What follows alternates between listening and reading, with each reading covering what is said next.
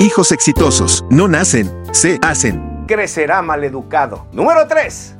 Recojan todo lo que él vaya dejando tirado por la casa. Hagan todo por él.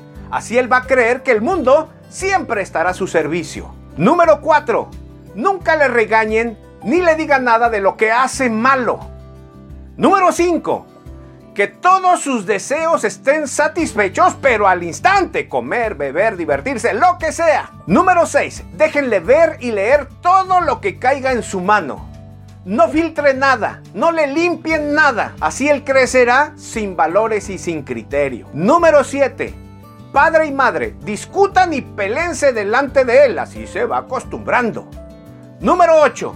Denle todo el dinero que quiera, todo lo que pida de valor Así él creerá que todo el mundo tiene que satisfacerlo sin él.